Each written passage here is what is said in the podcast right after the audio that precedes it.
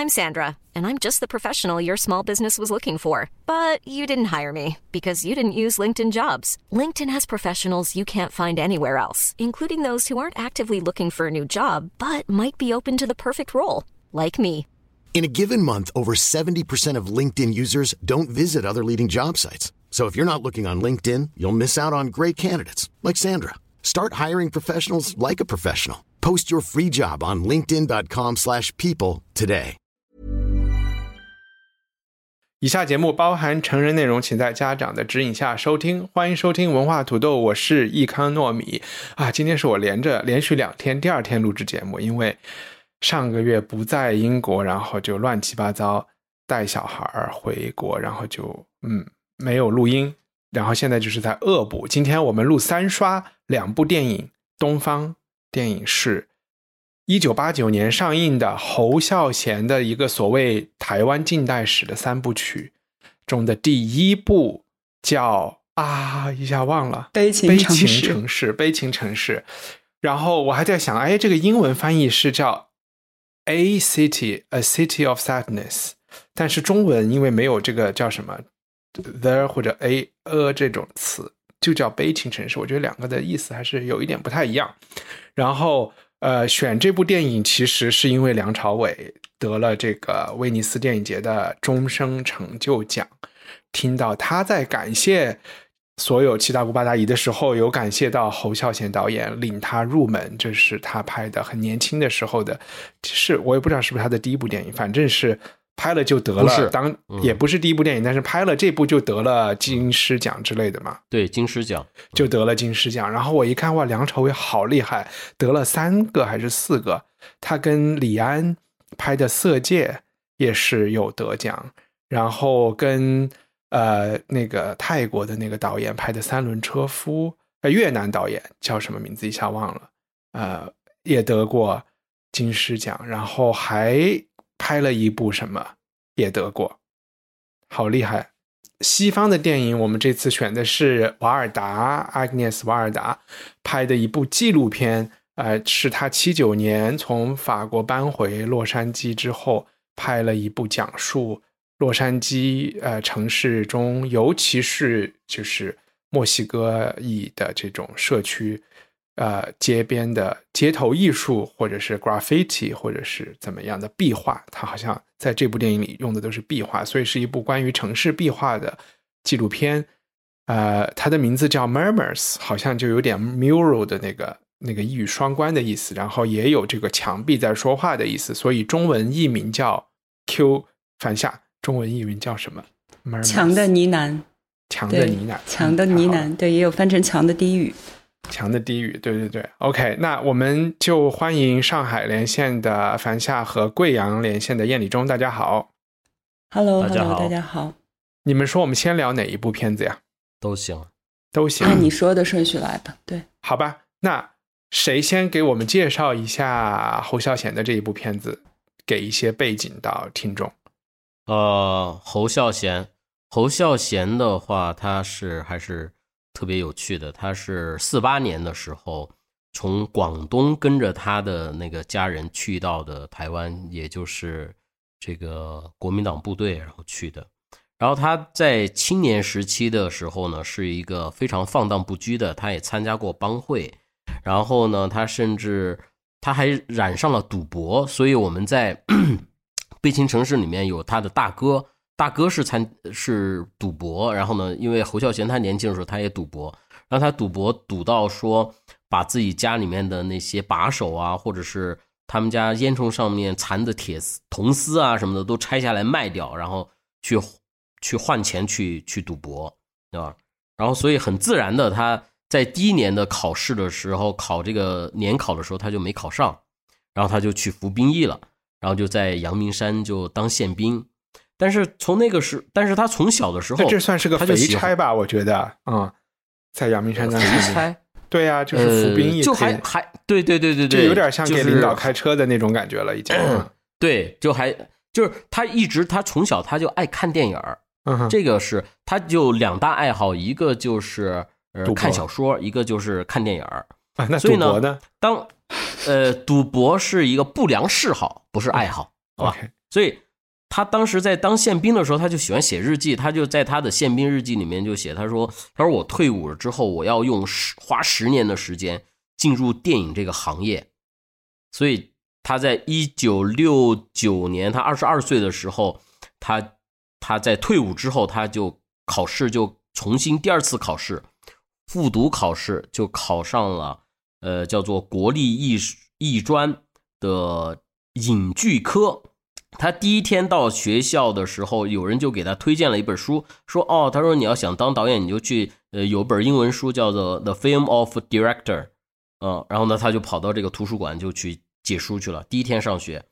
然后可是他英文特别差，他看那个序言的时候，他就开始查字典了，因为他的高中的英语都在睡觉。然后他的在一次访谈里面，他还说：“他说这个英语老师说说说侯孝贤这样特别好，他不吵别人。”啊，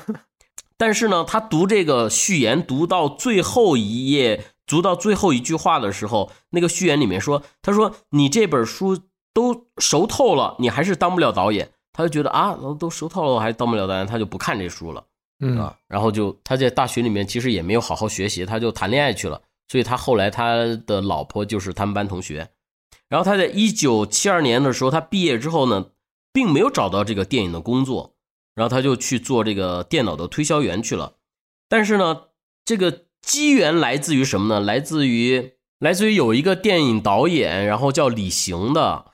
他要招一个场记，然后跑到学校去让人推荐场记。这个时候，他们班的同学都去服兵役去了，就没有这个时间去参加给这个导演当场记。他之前在考大学之前就服完了兵役的，所以呢，他就有这个机会了，所以他就去了。去了之后，所以他侯孝贤是一个科班出身的，他就从场记干起，然后就干副导演，然后最后他在熬了七年之后，他就拍了他的第一部的电影叫做《就是溜溜的他》。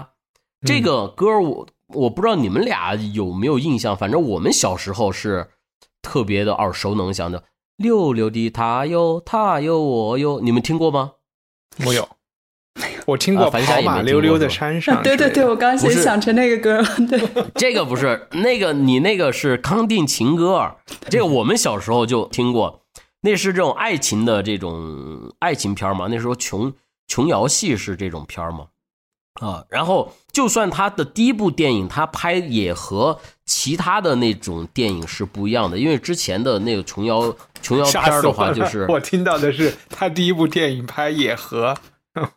啊，不是，就是之前的台湾流行的那种爱情片是不食人间烟火的嘛，他就嗯，而呃这个呃侯孝贤他开始拍这个他的第一部这种爱情片商业爱情片的时候。就让观众去看到那个台湾不同的地区的那种呃乡土人情嘛，然后呢就跳脱了那种传统的商业商业电影那种框架，然后呃就那个时候他就进行一些尝试，他有一个特点，就可能跟他年轻时候那种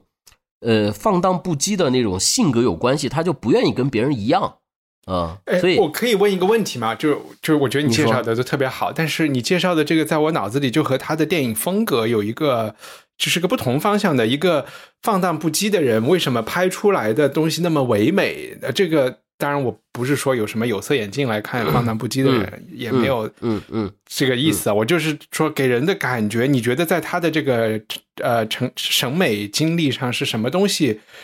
嗯，给了他这种，你明白我的意思吗？嗯，我明白你的意思，就是因为我我没有那个介绍完嘛，啊，对对，就是就是他的那个放荡不羁，就是他不愿意就是重复，嗯，重复原来比如说那种商业电影那种框架，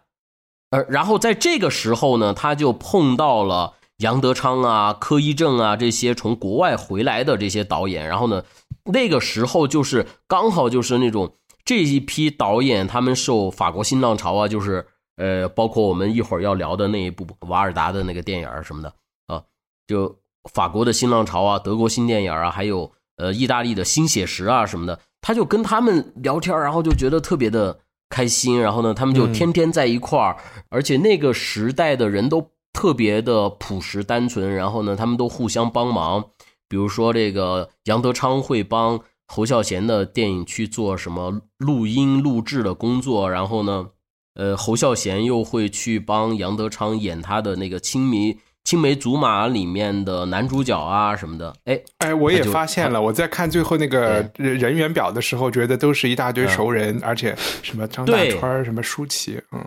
都对对对对对对打酱油对啊，对对对对对对对，所以呢，当他后来他其实呃最有呃呃一开始有名的时候是呃他的第二部嘛，他慢慢的会形成他的这个呃杨德昌最有名的是他的长镜头美学嘛，就是在一九八二年的时候，台湾新电影兴起的时候，他就拍了这个叫做《风归来的人》。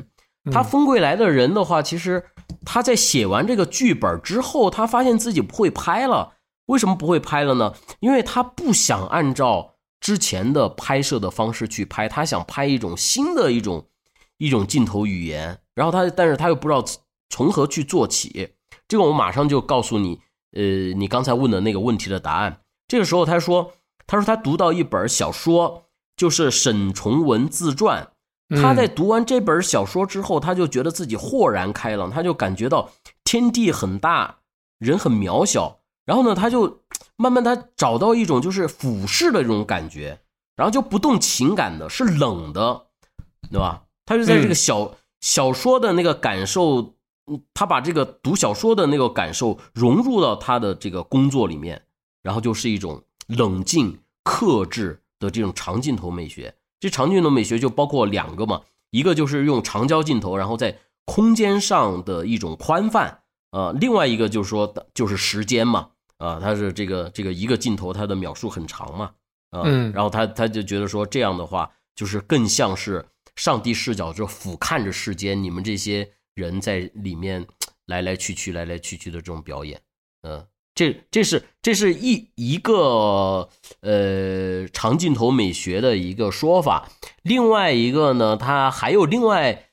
就是他在一个后面的采访当中，他也说了，另外的是什么呢？受于当时条件的限制，因为他们用这种这种艺术上的追求，其实呃跟我们一样嘛，就是说也会是那种票房毒药嘛。你说艺术电影啊什么的，票房毒药，他就其实他没有太多的钱，所以他们的朋友都是在互相帮忙嘛。所以那个机器不能乱动的，机器不能乱动，它的摄影机架在那儿，然后那个场景只是，比如说他拍一个拍那个饭店的时候，他就架在那儿，就永远是那个机位，因为只要镜头稍微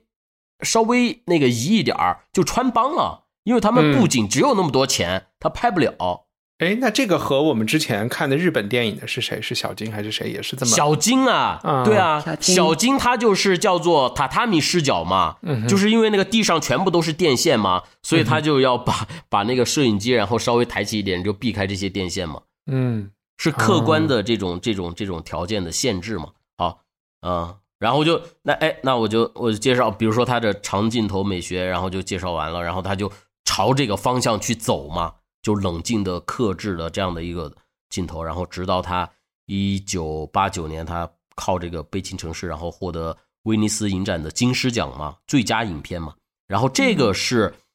台湾电影第一次在欧洲三大节上第一次得奖。嗯，对，从那个时候开始，他就成了这个国际影坛的重量级导演了嘛。然后从那个时候开始，呃，他就拍他的和那个《好男好女》和《戏梦人生》，然后就被统称为这个台湾历史三部曲了嘛。啊，嗯我们最近的一部是什么？《刺客聂隐娘》嘛，嗯啊，就跟舒淇合作，因为他之前的前几部，哎呀，我忘记那个演员的名字了，呃，叫辛什么来着？呃，那个女的，然后她的四部，对，辛淑芬，然后呢，嗯对对对，她是在路上，然后遇到这个女，呃，还在读商专的这个女学生的，啊，然后她就过去，她说我邀请你呃拍电影，然后这个这个呃辛淑芬的话，然后就跟她拍了四部电影，然后后来这辛淑芬她就嫁到美国去了，就了无音信了，啊，嗯所以他后来他就去找这个舒淇合作嘛，他特别喜欢用原来的班底的那那帮人来去做电影，对嗯嗯，就就差不多他的电影就介绍完了，嗯，但是我觉得我还想可能补充的去介绍一个，就是也是因为我们要看这个电影，所以呢，那个一帆让我去来介绍呃侯孝贤，然后我就去找了他很多一些访谈啊，一些东西来看。你这这就是说穿帮了，本来是要体现你这个随便一随便一 Q 你就可以。哦，没有没有没有，没关系，你可以把这段剪掉好吗？然后在他后期的话，你发现他不光是，我就觉得他伟大的地方哈。第一，你看他拍台湾三部曲，是他对现实社会他是非常感兴趣和非常敏感的，嗯，对吧？然后呢，他的这种敏感不光表达在他的电影当中，而且他在。私私底下，他参加了大量的这种社会的这种社团的运动，去支持，比如说那些大陆亲娘到了台湾以后受到歧视，然后呢，他就去参加他们的游行啊什么的，帮他们去要这些权利啊什么什么的，嗯，然后呢，他而且这个人还是特别无私的，比如说他在呃拍这个呃悲情城市的时候，然后比如是就拿了大奖嘛。拿了大奖以后，就是那个呃，录音师叫杜笃之，也是非常有名的录音师。然后呢，杜笃之就跟他说说，哎，那你能拿那个奖金，呃，买一套录音设备给我吗？然后呢，他当时他就答应，他说好啊，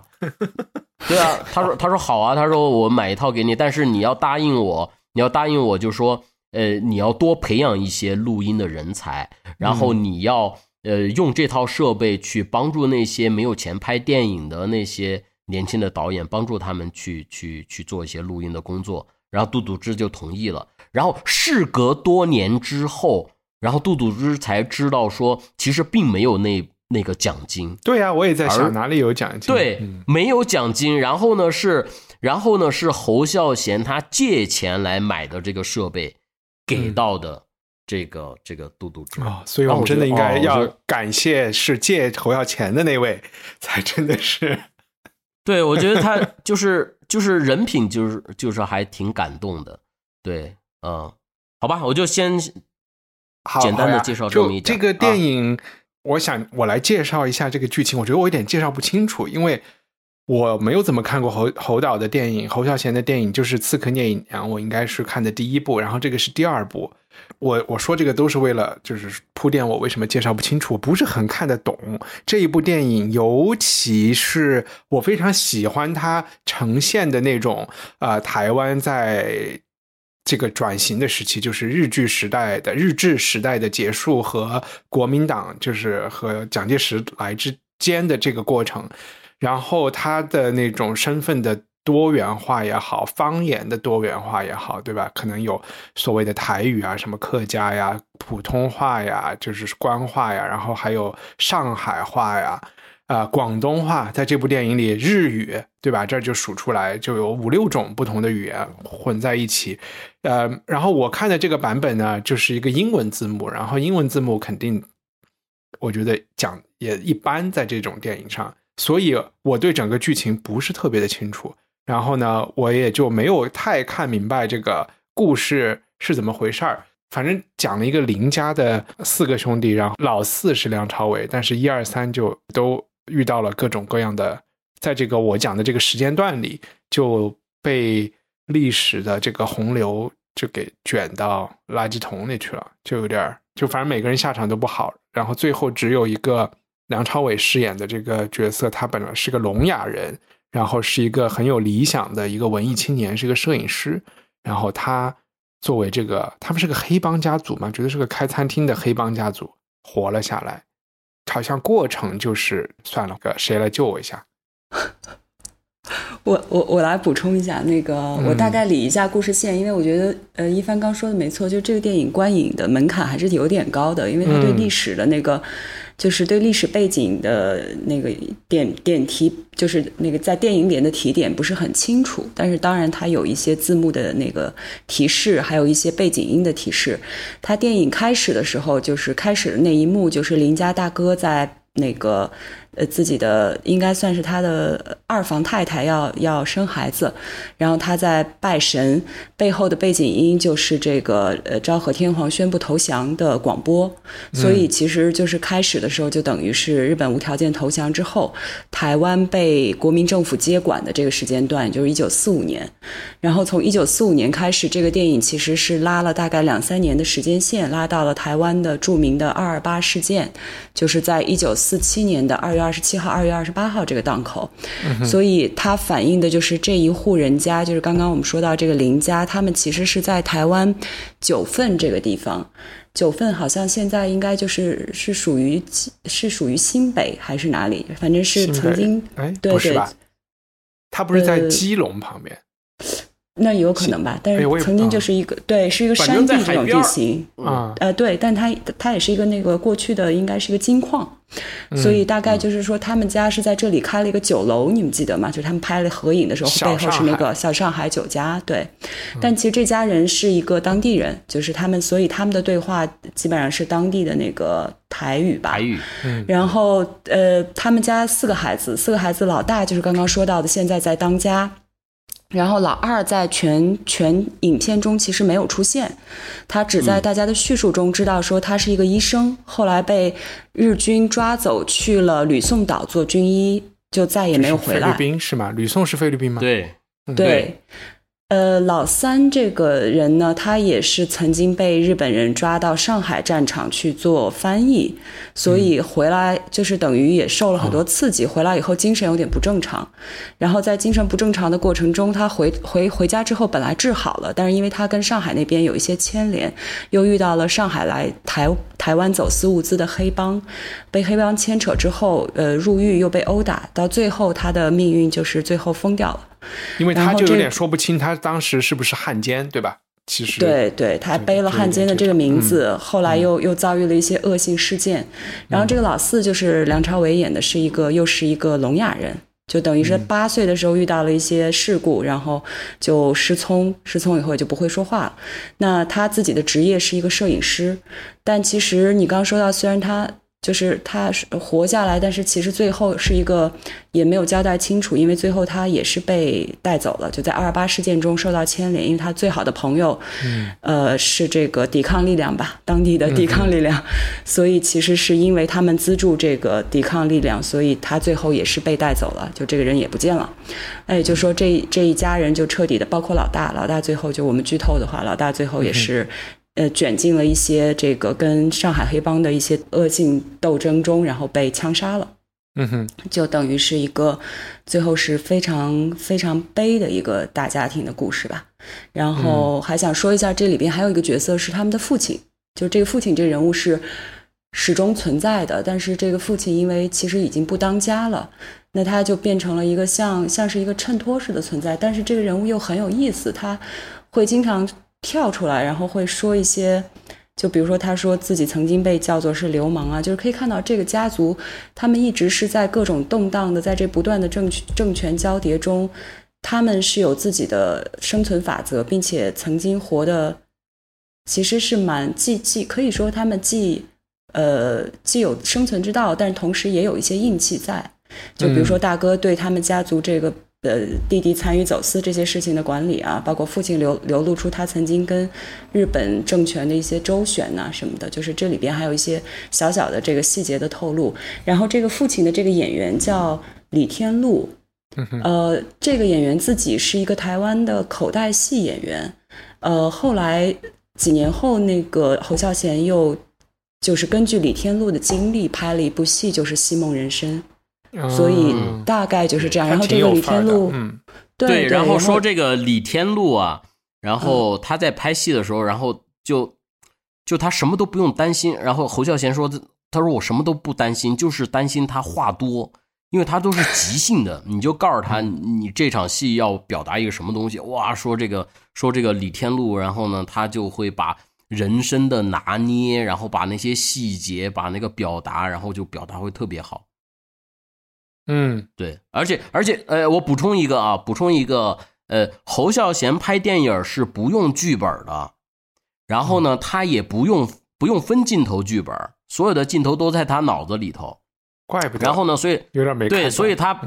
对，所以他拍东西的话，他就是特别逗。那比如说他他的那个长镜头啊，他那个长镜头也是，他那个摄影师也不知道他要拍什么，因为都没有这种什么正反打呀、互切啊什么的。然后那摄影师他说在那个场景里面，那个摄影师用那个呃这个这个这个中景呃或者是这个呃全景，然后就说哎看到谁在说话，然后镜头就摇过去给谁一点儿，嗯，知道吧？看哪我其实有时候也在想，因为有一些呃，就是英文里叫 set pieces，就是那种你说的全景的时候，有一些嗯欧、欧斗的场面，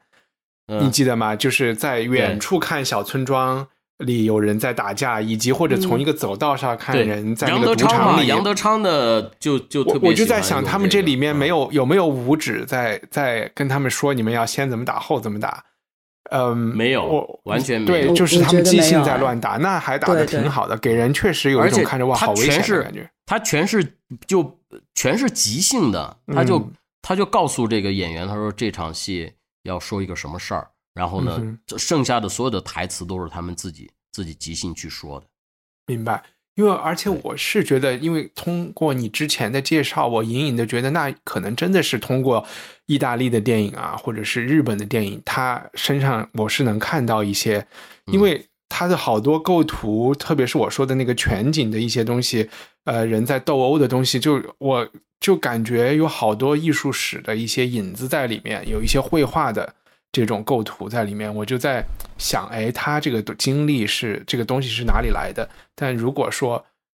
就是如果当时整个这一这一代台湾导演受是西方的这些呃写实主义啊这些的影响，就还是挺能说得过去的。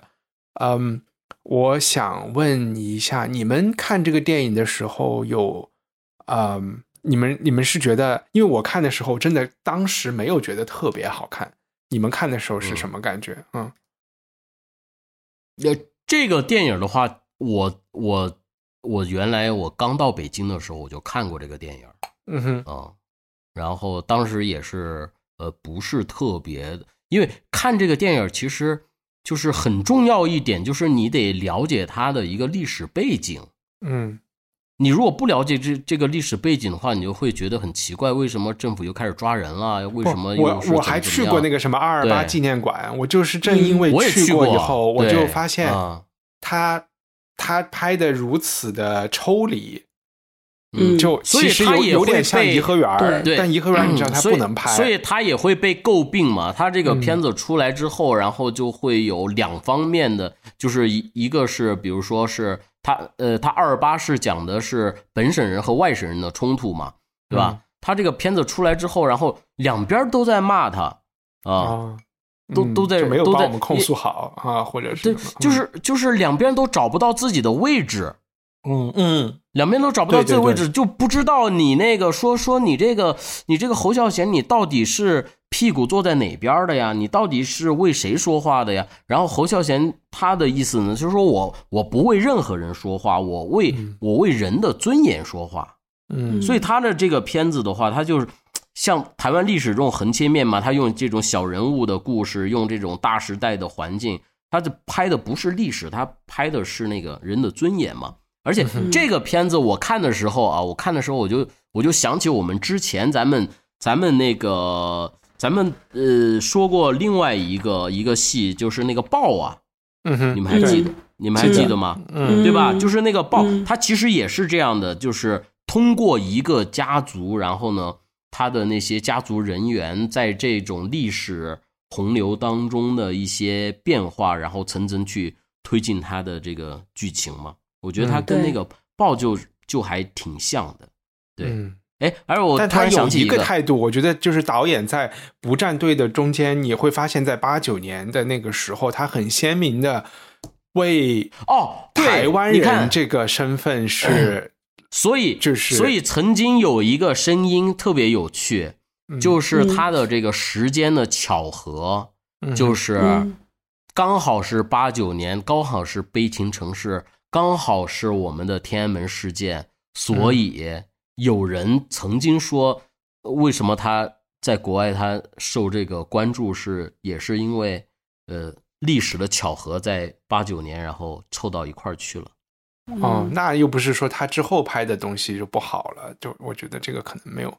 太多道理。但是，那因为我刚才想说的就是在就是台湾解解严哈，就是在好像几十年的这个戒严令下解严之后，好多人说这个是对第一八七年，然后应该那个时候就开始筹划，就是说拍一个有政治话题的这个电影，然后他拍出这个东西，我就发现他其实。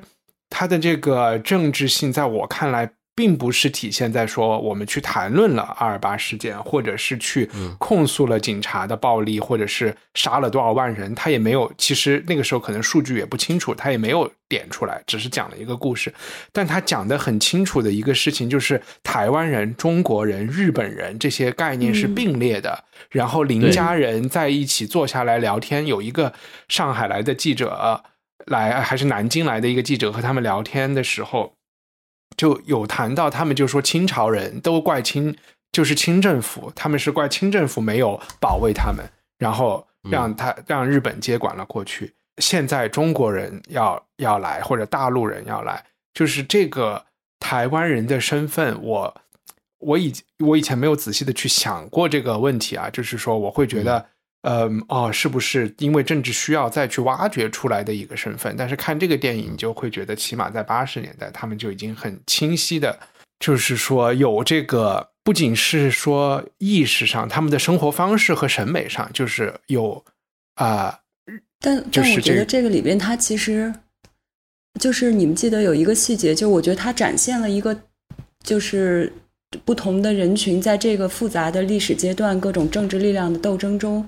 他的自己的那个身份意识被不断的打破和重塑的一个过程。就是你们记得有一个在二二八事件之前的那个镜头，他们在酒楼里边唱歌，唱九一八。嗯嗯。对，那那个场景其实所有人都在唱，从上海来的记者在唱，台湾本省人也在唱，就是呃台湾人，然后就就感觉其实，在那一刻，大家对中国人这个身份的认知是统一的。嗯，就是我对，因为就是你看一些其他的历史资料，你会发现在。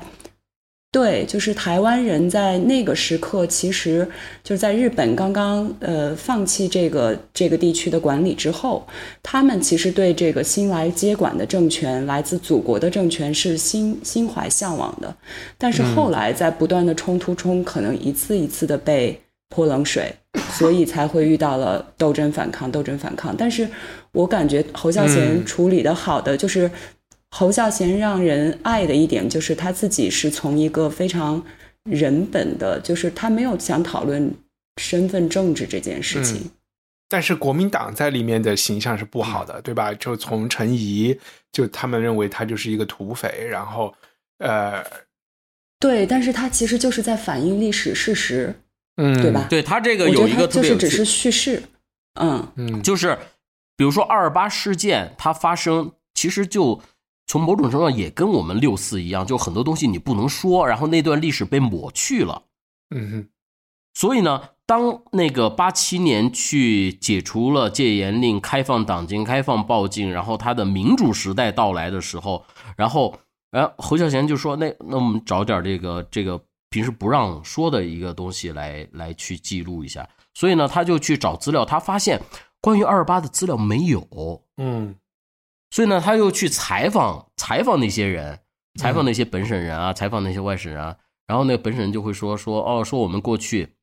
我们五十年的日据时代，我们生活一个是什么一个状况？然后这个日本人走了之后，然后我们盼着祖国来，就发现啊，这个祖国来的这些国民党的兵怎么素质这么差呀？这么这么糟糕啊？对吧？当然也有它的一个特殊性，就是说。当时，当时日本投降了之后，国民党又开始跟共产党打仗，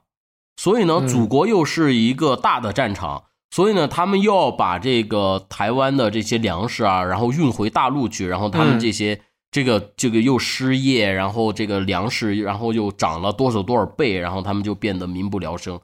对吧？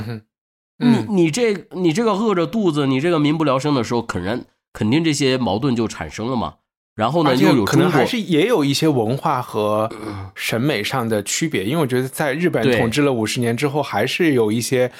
呃产诞生了一种新的新的文化。我觉得对那个我看这个电影的想象中，九份这么小一个地方，比我想象的他们的生活还挺好的，就是 是因为因为你看，你日本你统治了五十年以后，它慢慢的它的秩序就建立了嘛。嗯，然后你这个新政府来的时候，包括他们在那个在聊天儿然后再去议论呃时政的时候，他们也说嘛，说哦这个法院的院长来了之后，然后就把我们的都都嗯辞退了，然后呢这法院然后就变成了，然后他他他老婆也来，他小舅子也来，他儿子也来，就嗯都都来顶替了他们的这个工作岗位岗位了。为什么台湾人他他二八他会失业，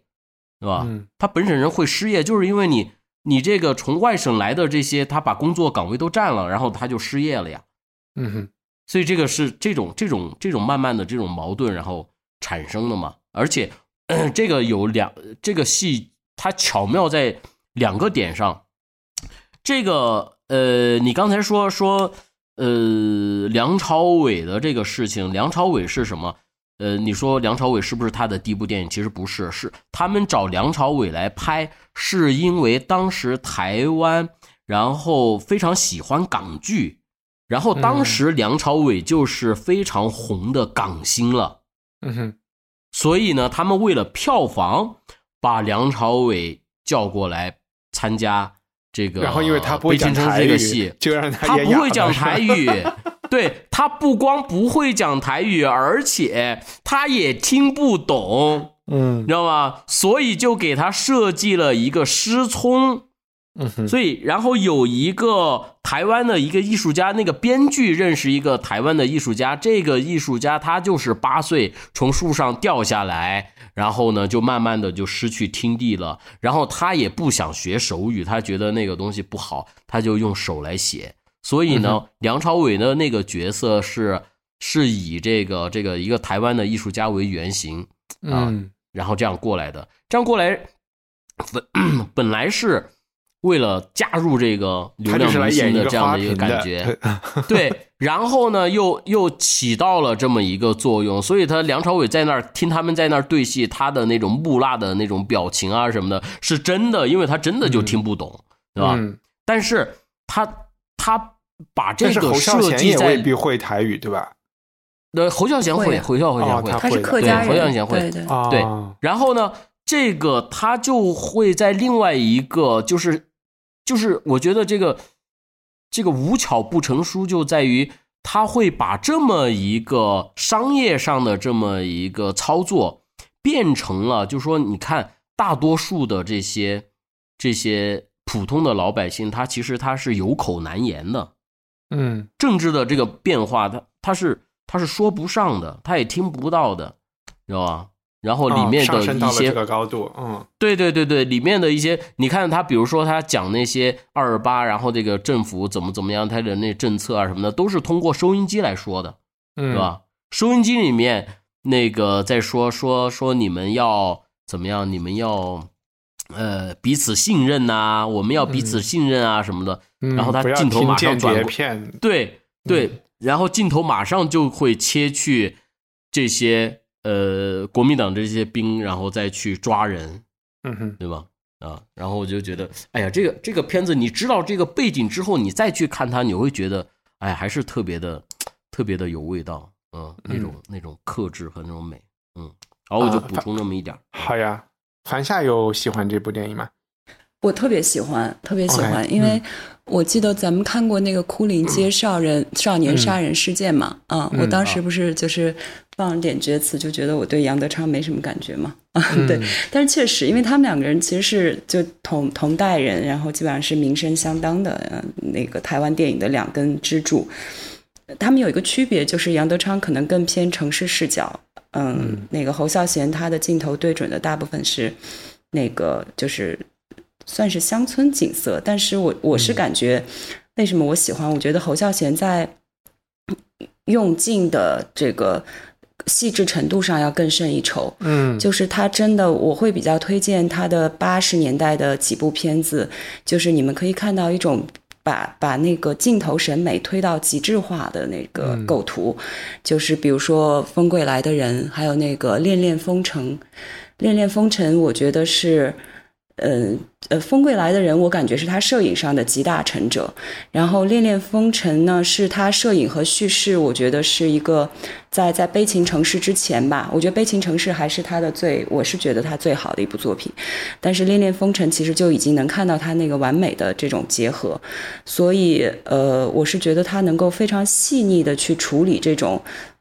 呃，就是用氛围感去讲故事，然后又从人的本身去讲故事，同时他自己站在一个我们刚刚说的他比较抽离的这样一个旁观的视角，所以他的所有的这一切综合特质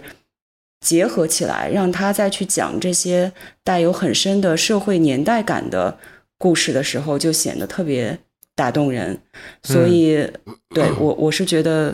我特别喜欢他的他的电影。我我也不是不喜欢，我发现我对他好的东西的评价和和樊夏说的挺相似的。我就是说他的构图真的就让我看到很多大师的名画在里面。然后在那个时候，我就会觉得他是否是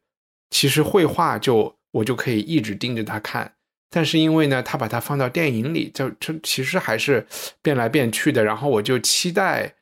就是说要被娱乐一下，但是呢又没有被娱乐到啊。但是所以好多好多人他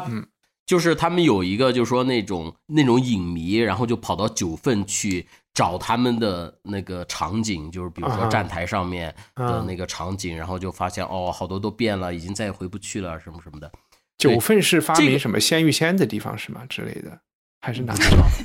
对，然后，然后还有一个就是电影里面，他有一个他的那个剪辑师在在做采访的时候说说他的那个长镜头啊，他说每一个每一个镜头就是一个场景，然后他就拍的像诗一样。呃，这个诗的话，然后呢，他就没有什么情节要去推进，要去交代，它其实就是一个给你一个气氛式的一种感觉。然后那个剪辑师说：“那我怎么剪呀？”他说：“既然这个镜头像诗，那么我就当诗去剪辑就可以了。”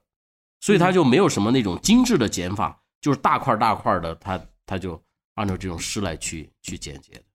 嗯嗯，呃，好呀，我们挪到第二部电影，行吗？还有还有还有啊，对对对，主要时间时间的关。I'm Sandra, and I'm just the professional your small business was looking for. But you didn't hire me because you didn't use LinkedIn jobs. LinkedIn has professionals you can't find anywhere else, including those who aren't actively looking for a new job but might be open to the perfect role, like me. In a given month, over 70% of LinkedIn users don't visit other leading job sites. So if you're not looking on LinkedIn, you'll miss out on great candidates like Sandra. Start hiring professionals like a professional. Post your free job on linkedin.com/people today. Millions of people have lost weight with personalized plans from Noom, like Evan, who can't stand salads and still lost 50 pounds. Salads, generally, for most people, are the easy button, right? For me, that wasn't an option. I never really was a salad guy. That's just not who I am. But Noom worked for me. Get your personalized plan today at Noom.com. Real Noom user compensated to provide their story. In four weeks, the typical Noom user can expect to lose one to two pounds per week. Individual results may vary. OK，呃，好，瓦尔达的强的呢喃，喃，我不太懂那个词。强的呢喃，呢喃，哼哼唧唧，嗯，哼哼唧唧歪歪，嗯，然后，呃，反夏为大家，因为也是第一次看瓦尔达的作品，虽然这两个人都很有名，我们就捡着觉得就是比较和呃有意思的地方介绍一下，以及这部片子，嗯，然后我又先说一下这部片子。我我看的时候又觉得，嗯，也没有那么。这两部片子都是我回忆起来觉得好好呀，但是看的时候都没有那么享受。嗯，好，容易困。就是呃，这部片子是瓦尔达一九八零年拍的一部，在在洛杉矶拍的一部呃纪录片。当时选这部片子是因为就觉得它很轻松，然后其实另外一个更主要的原因是，瓦尔达最后拍的，或者说倒数第二部拍的纪录片非常有名，叫《脸庞村庄》，是他在去世前两年拍的，然后是跟那个法国的一个摄影师游走在法国各种乡村，对 JR，然后这个片子就是在北京有一次线下观影会，我还在好像文化土豆还宣布了一下，我还去啊。就是好像我不知道我有没有去参加一个什么 Q&A 之类的，就是在一脸个庞脸庞村庄吗？脸庞村庄，我还在那儿面村庄有悟了一些听众，有有资源吗？有有有有有，有有有，哎，那个我一会儿发你，嗯。嗯好的，呃嗯，嗯，对。然后就是这部片子就我就特别喜欢。然后其实那个强的呢喃在脸庞村庄中小小的出镜了一下，嗯就是他的那个蓝色的大金，然后前面做太极的那个、那一幕。嗯呃，所以而且这两部片子其实能够看出一些关联来，在在那个视角上，我觉得。嗯哼所以就说，那我们看一部老一点的，然后小一点、简单一点的电影，就选了这个。那瓦尔达简单提两句，瓦尔达是被誉为这个法国新浪潮之母的一个呃神级的法国女性导演。呃，她是在呃新，她有人说她拍的第一部故事片叫《短脚情事》。呃，是一九五六年、一九五四年拍的吧？一九五四年拍的，五十年代中的，嗯。对，就有不同的说法，就有人就说他这部片子其实是开，就是是新浪潮的呃创世之作，呃，那他在这个电影创作之前，他其实接受的教育是艺术史和摄影，就是 still photography，所以他自己走入电影这个圈，完全是靠着自己的一些直觉和喜好，没有经过专业的电影训练。但是同时，她又呃因为她的丈夫也是她甚至说他国新浪潮电影都没怎么看过，她就说对他都对他嗯嗯对对对，我我可以说一句，他的那个他的第一部就是《短脚情事》的剪辑师是我们看的这个叫什么？那个那个那个那个，呃，一下想不起来那个 Hiroshima 那个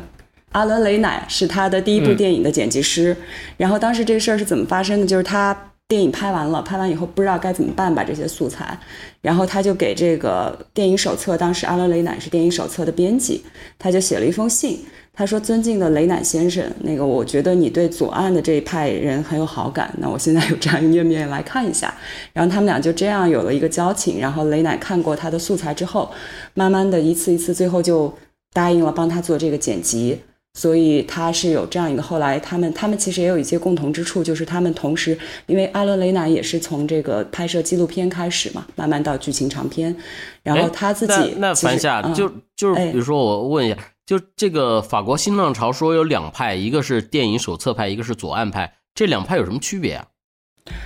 好呃像左就是岸派的人要更加瓦尔达是 freestyle 左一些岸派的嘛？对对对对，就是有人说有一种说法，就是左岸派的人是新浪潮里边的嬉皮士，就是他们、嗯对他们其实没有那么多的呃那么多的执念和束缚。就是我觉得电影手册的这一批人，或者说右岸的这一批人，他们对电影这个概念是非常强调和非常就是有一种原教旨的信奉的。学院派，嗯，对，就是有一点这个新浪潮中的这种中流砥柱嘛，然后他们自己在在这个声誉上和在商业上也都是更加成功的。左岸派的这一批导演，其实他们更加的偏重于自己的叙事，同时他们在这个可能对呃就是记录性的素材可能更加敏感一些啊、嗯，所以有一个有一些这种微妙的差别吧，但他们是之间是一种相互相互扶持的。然后包括那个呃，戈达尔曾经多次出现在，也没有多次，曾经有跟这个瓦尔达合作过，就出现在瓦尔达的电影中。所以我觉得这关系是不是分得那么清楚？但是，嗯还是有一些细微的微妙的差别。呃，然后瓦尔达这一生创作，他是一九年去世的，九十岁。他一生创作的电影数量也是很大的，然后他的在纪录片、纪录片和这个叙事剧情长片的比例差不多是五十五十，就拍了可能十几部纪录片、十几部剧情长片。我觉得他最让人觉得可爱的一点就是他没有给自己设限，而且他不屑于给自己冠上任何的一些名号，他自由的，就是自由的游走在各种艺术艺术创作的这个身份中，就他既可以。拍，既可以下场做摄影师，然后又可以做剧情的导演。他还可以很很灵活的把剧情片和纪录片结合起来。比如说，他给他自己过世了的丈夫拍过一部这个半记录半剧情，就是他把素材整合起来的一部电影，就叫呃南特的雅克。嗯，就雅雅克是她丈夫的名字。她老公还是得艾滋病死的呢。对对对，所以就是让人感觉到最后他的那个为什么脸庞村庄，我觉得让大家这么喜欢，就是觉得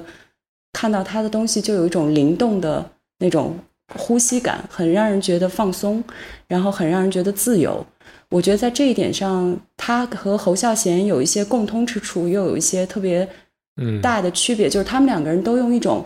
特别冷静的、特别抽离的态度在看这个呃世界和在看人物的故事。但是侯孝贤的底色是比较悲的，我觉得侯孝贤的底色是有点伤的。然后嗯这个瓦尔达的底色是让人觉得特别明亮的、明快的。在这个呃强的呢喃里边，我觉得也有多多少少会能看得出来，就是我觉得在强的呢喃的时候，他还有一点没有像他后期那么放得开，但是这个的还是比较叙事还是。对比较规整，但是你可以看到他能那么随意的去把各种大的概念，就比如说这个、这个纪录片里边，其实他提到了很多，比如说犯罪，比如说那个少数族裔，呃，教育，嗯、这个公共艺术，呃，毒品，就是暴力，就各种一些概念都放在了这个纪录片里边，但是他每一个都不会特别用力，所以你能感觉到他的出发点。我甚至有时候觉得他的出发点就是艺术和审美。我觉得他所有的片子最后出发点都是艺术和审美，然后只要把这个东西做得足够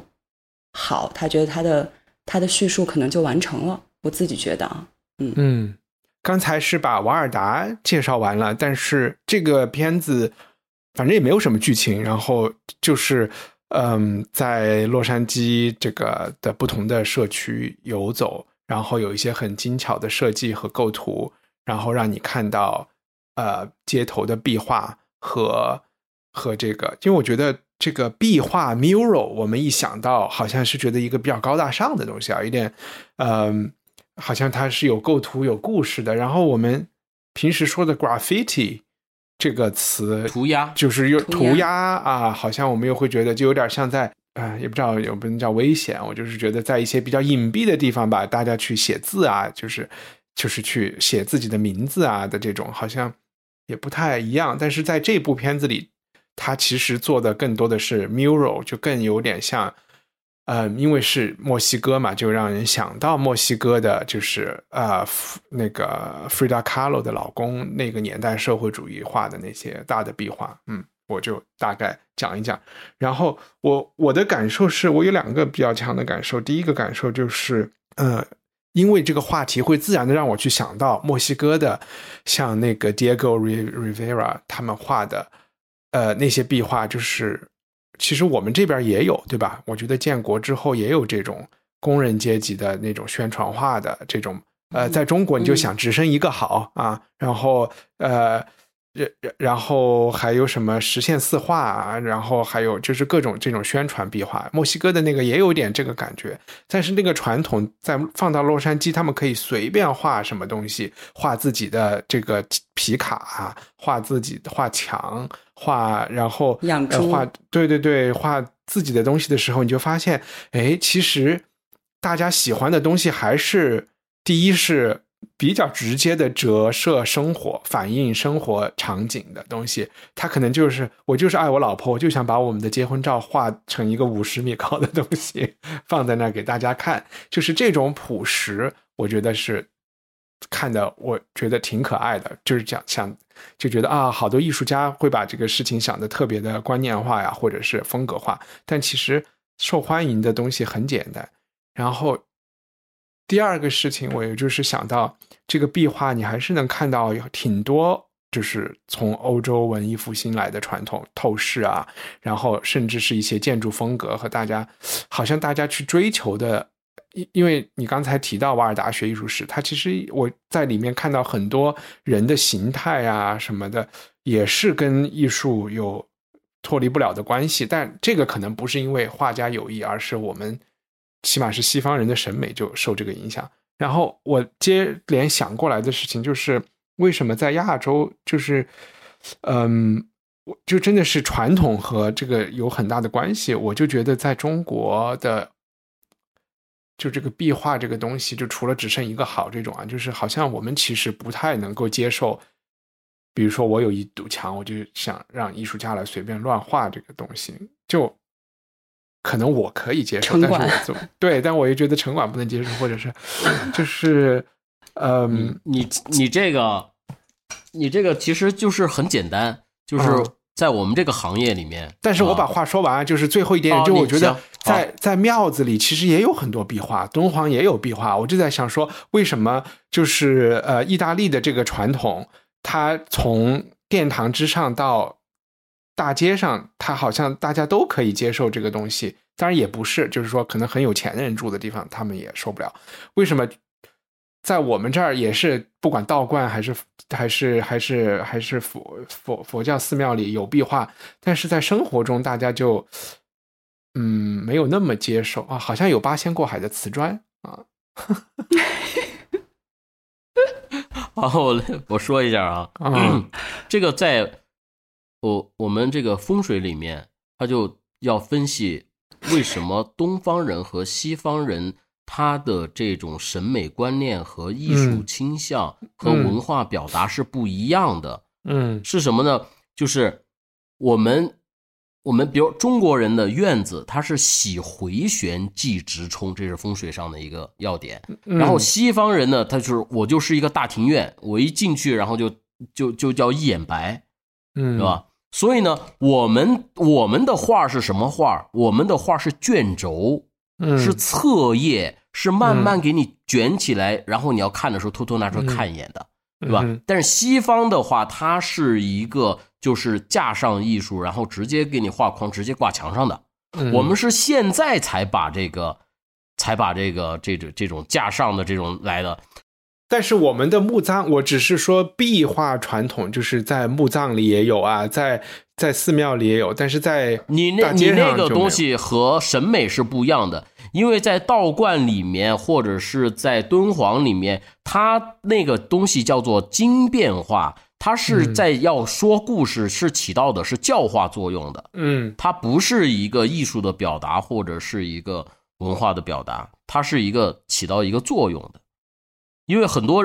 道道观里面去，或者是去佛教寺院里面的人，他很多是不识字的，嗯，所以他是通过那个东西来去听那个故事的，嗯啊，就是我们的佛经把它变成画然后来告诉你这个是怎么回事嗯，它是这样的，嗯。对你，你反正既回答了我问题，也没有回答我的问题，但可能我的问题本来不成立。呃，樊夏有什么想说的？你可以不回答这个。我就想到上海在二零，哎，世博会是哪？二零一零年。嗯。二零一零年之前曾经发起过一次大规模，但那是有组织的政府行为，就是粉刷那个所有的墙楼的那个外墙。我们的幼儿园和小学门口是有是可以画的。对，但这个必须是是这个好好政府行为，对，也不能是不能是个人行为。所以我觉得，但是我在想说，L A 是不是也是一个个例？自由的问题。但是你说在，我觉得是有这个问题。但是我觉得 L A 是不是也是个例？因为你说在纽约这些地方也没有这样大规模的这种展览式的壁画啊。对，可能是对吧？我觉得，我觉得他这个强的呢喃的这个片子里面的他那些社区的这个壁画，我觉得是因为他们的那些社区它形成了那种气氛了，是是是。你看，比如说很多家，比如说我那个卖卖卖卖冰淇淋的，哎，卖冰淇淋的，哎，我我画一冰淇淋在旁边，对吧？然后，然后我我们家是对婚纱的，我弄一个大婚纱在旁边。然后我们家是做这个烤肠的，我是做这个培根的。然后我画一堆猪在上头，对吧？你家画什么，我家也要画什么。它是形成了那种气氛，所以你家请什么人来画，我家也要请什么人来画。所以它的壁画的这个很有趣，那个对对对对对，它就它就卷起来了，它的艺术也变成水就涨船高。那个你看他们，就跟上海的那个西岸相继的大家在那开美术馆和这个一样，就真的那个好像也是政府命令，那是政府命令，必须搬到那儿去。但 就是我觉得那个“卷起来”这个词是对的，对。而且他们讲了他们的成本嘛，因为艺术肯定是有它这个物质层面的东西。因为你想一想，颜料不是一个便宜的东西，不管多便宜的颜料，你要在那个上百、上千平方米的那种尺幅上去运作的话，那个有一个人说他有一个开，我都不知道他是开什么的。有一个开又花了三千多的，就是一个是个呃开酒吧的，就是有一对应招女郎出来的那个，啊，然后我还算了一下，他那个价，他那个成本换算到今天，就是花了一万多美金的成本去做一个、一个开店的人，那个呃做卖冰激凌的那个也是花了八百美金吧，他那个年代的八百也是好几也是好几千美金的价格去做，就可能真的是他就是一个月的所有的收入，或者是三个月的盈利去做一件这个事情，就。嗯还是觉得啊，很性情中人，可能也跟拉丁文化有有这个关系。对，有一个老太太说了，这是真的是一个很拉丁文化的东西，因为她说在她长大那个街区就没有这些，就就啊，没有对，就是那个说着着说着唱起来的那个老太太，是吧？对对对，说着说着唱起来的，对对。所以确实这个跟不，对他他这个里面说还有一个，就是嗯说他们画这些画的都是，比如说黑人的街区，或者是少数族裔的街区。嗯那其实他是说，这些移民来到这个地方的话，和那些白人的那个世界其实是断裂开来的。嗯，你看上去好像是说对墨西哥人，对对对，嗯对你，你表面上看着好像他们的生活非常的丰富多彩啊，什么什么的，来到这儿怎么怎么样，然后实际上他们是被割裂的，所以，所以其中不是有一个唱歌的嘛？他就说啊，我来到洛杉矶，然后完了之后我我来工作，我来上税，然后完了之后他们为什么还打我们？然后怎么怎么怎么样，不理我们，嗯歧视我们？他不是有嗯有这首歌吗？啊，他其实嗯也会通过这个歌来去对表达他的一些东西。嗯，哎，我在想是不是跟这个嗯，就是房地产的这个金融化和大家对于就是在那个地方，可能大家没有把那个房子的那个外墙，就是没有说这个房子我他因为他就住那，我这就是我的店，他没有想说这个东西我要随时在地产中介那儿关注着多少钱，然后我要卖掉，所以我要把它保护起来，把它做的像是一个啊、很精致的一个一个一个商品一样的保护起来，就不要拆包装，有点这种不要拆包装的感觉，所以就要爱护它。嗯，我觉得可能这个情绪是一种比较小资产阶级的一种一种情绪，然后在那个社区里是不存在的，那边是对，家就是那个？前、啊前商业社会的那个 感觉，非常原生态。因为我记得哪儿看到一句，但没仔细看那篇文章，就好像说到现在，L A 保留下来的那种大幅壁画也很少，嗯，就是基本上啊也都会被、就是被清理掉或者怎么样。嗯对，嗯所以洛杉矶现在这些壁画还在不在呀？好像就是在这部电影里边记录下来的这些都不在了。嗯我记得好像我看到过我举个。好可例子，惜啊我住在伦敦的这个区，嗯现在大街上会出现这么大尺幅的壁画可以存在的这些地方，全都是奢侈品公司的广告，但他们会嗯请艺术家去画类似的东西。但是嗯都是下面都是说啊，是因为 Prada 或者 Gucci 要搞一个什么什么东西啊，是，是这种。现在就是要交钱。现在广告最贵的就是那个叫立叫什么 硬广外边的那个大、大招牌，那是最贵的广告位。啊，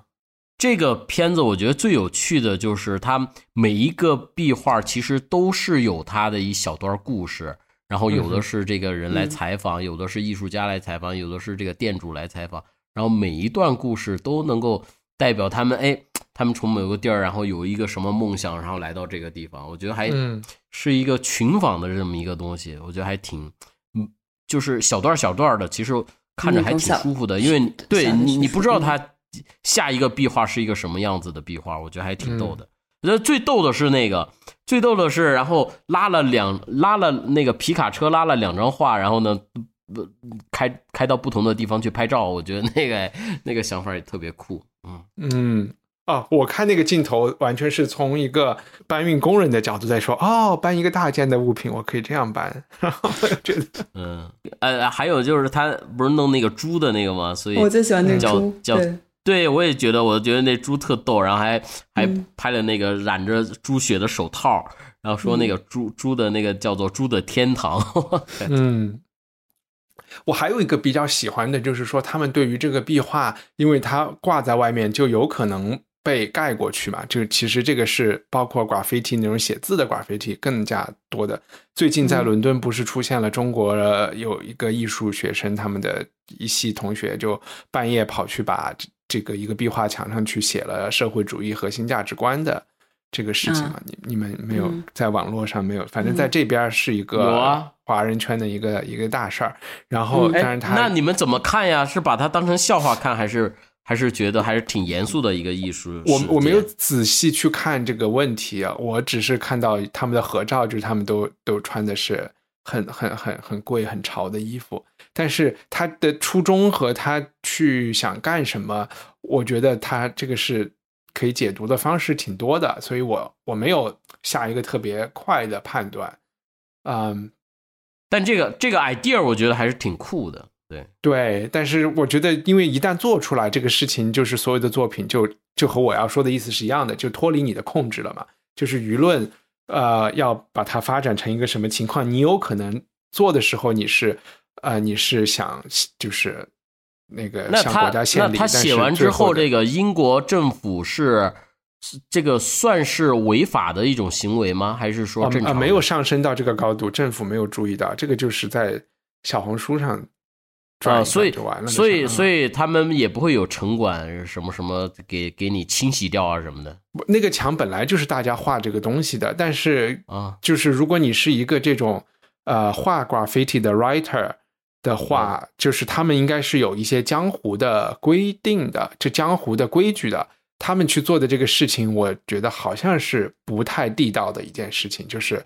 动不动就去把别人的东西都给盖过去了啊！这个方式是，他是覆盖了别人来提来画。对，但是他们本来也不是，他们不是这个圈子的人嘛，他是属于一个呃外艺术家介入了这个这个环境，所以我也觉得他可能也没有必要去遵守这个圈子的东西，这个圈子也报复不了他们。嗯嗯嗯嗯嗯。这一下干了两件事，对，但 anyway，我刚才想说的就是说，壁画它有这个这个被别人修改或涂改的可能性，就和我们刚才讲房子一样，就是这个房子大家没有太重视这个墙面，然后这个艺术品大家也没有那么的要去呵护他们，就是嗯，被改了就改了，然后这个可能也是一种，我不知道是不是叫前现代，反正是一种比较无所谓的，比较随。这种我也觉得挺好的，这种感觉挺挺好的。因为那天我是在听一个课，就是在说东正教的那些呃教堂的那些画 icon 画的那些金涂了那个木板上打了金底的那些那些东西，嗯，现在所剩下来的精品和很古老的精品非常少，就是因为他们用这个东西是有。工具有目的性的，他们过几年画新的就把老的就扔掉了，就就没有觉得是一个要等着升值的传家宝的这种感觉。那就跟那个藏传佛教画坛城是一个概念啊啊，画出来画完就毁掉就好了。但那个毁掉是有一个我专门故意就是要去毁掉的，对吧？就是。这个他也没有，他就是没有把它当成一个可交换的一个商品。就即便当时他请了一个很有名的画家来画这个东西，就是当然就像达芬奇的那个东西画在那个墙上，大家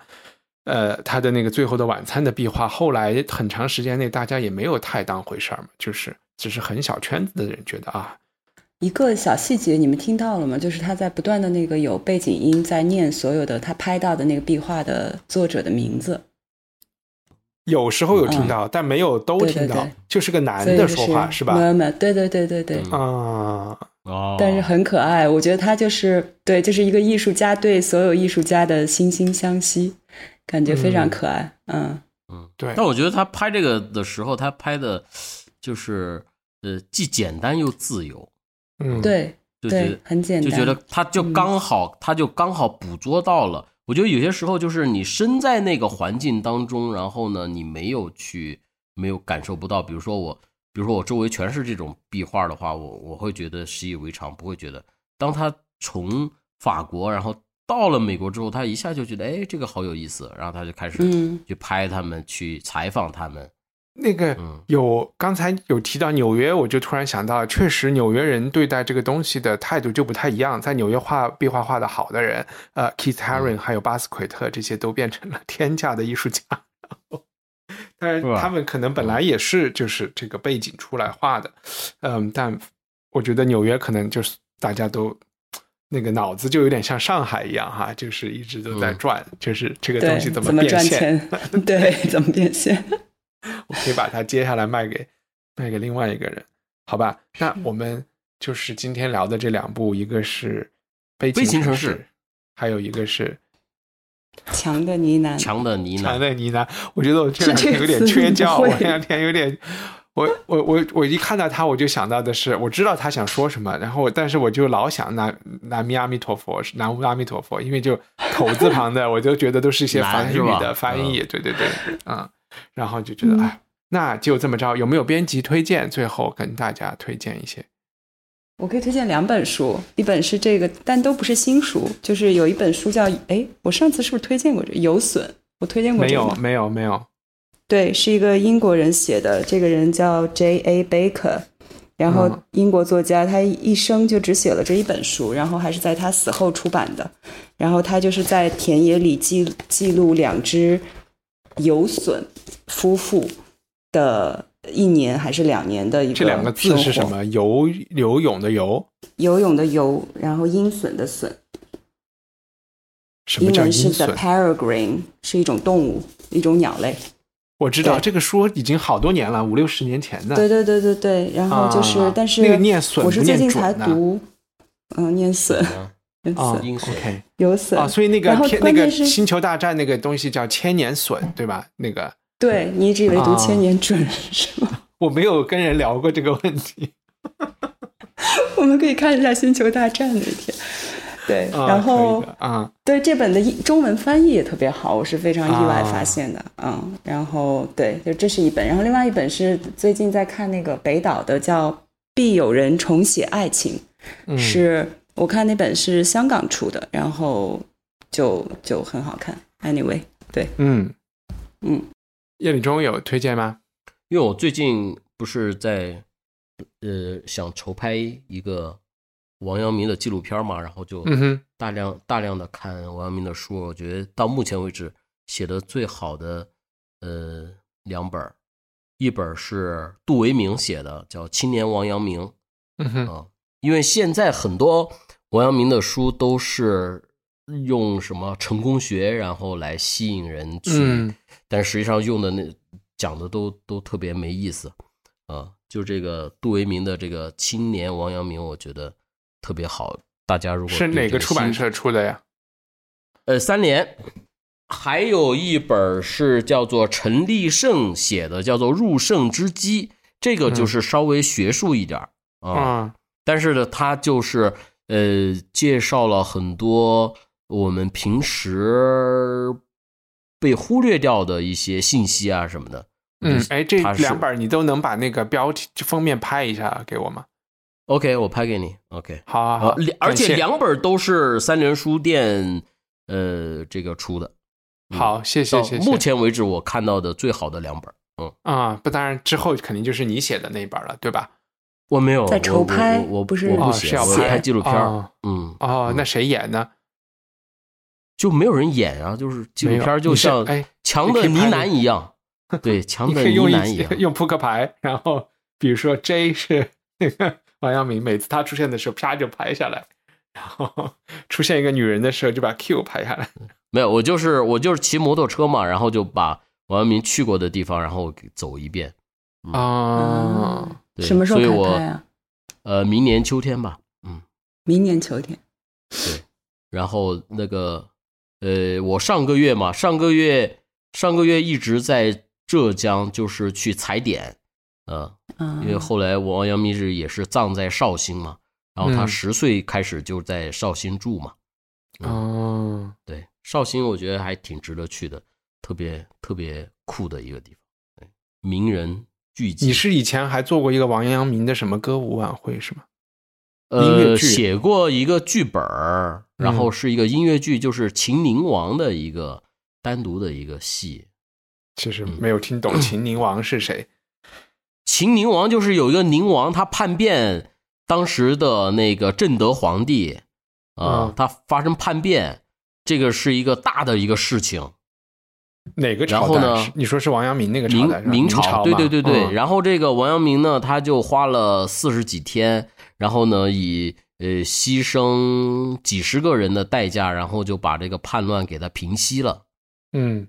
但是搞笑的是，这个这个正德皇帝他非常的荒谬嘛，然后呢，他他让王阳明把这个把这个宁王，就是叛变的这个宁王，让他放了。他说他自己亲自来抓一次。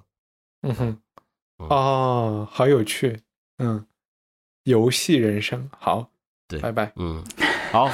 拜拜了吗停一下。希望你喜欢这期节目，在我们的 show notes 里，你可以找到更多相关信息和链接。在我们的官网上，赞助人可以免费收听 Unpack 系列，每月分享一部经典非虚构作品。你可以在 Twitter 和微博上搜索“文化土豆”，关注主播最新的账号和发布。我们的官网是 culturepotato 点 com。Even when we're on a budget, we still deserve nice things. Quince is a place to scoop up stunning high-end goods for 50 to 80% less than similar brands. They have buttery soft cashmere sweaters starting at $50, luxurious Italian leather bags, and so much more. Plus, Quince only works with factories that use safe, ethical, and responsible manufacturing. Get the high-end goods you'll love without the high price tag with Quince. Go to quince.com slash style for free shipping and 365-day returns.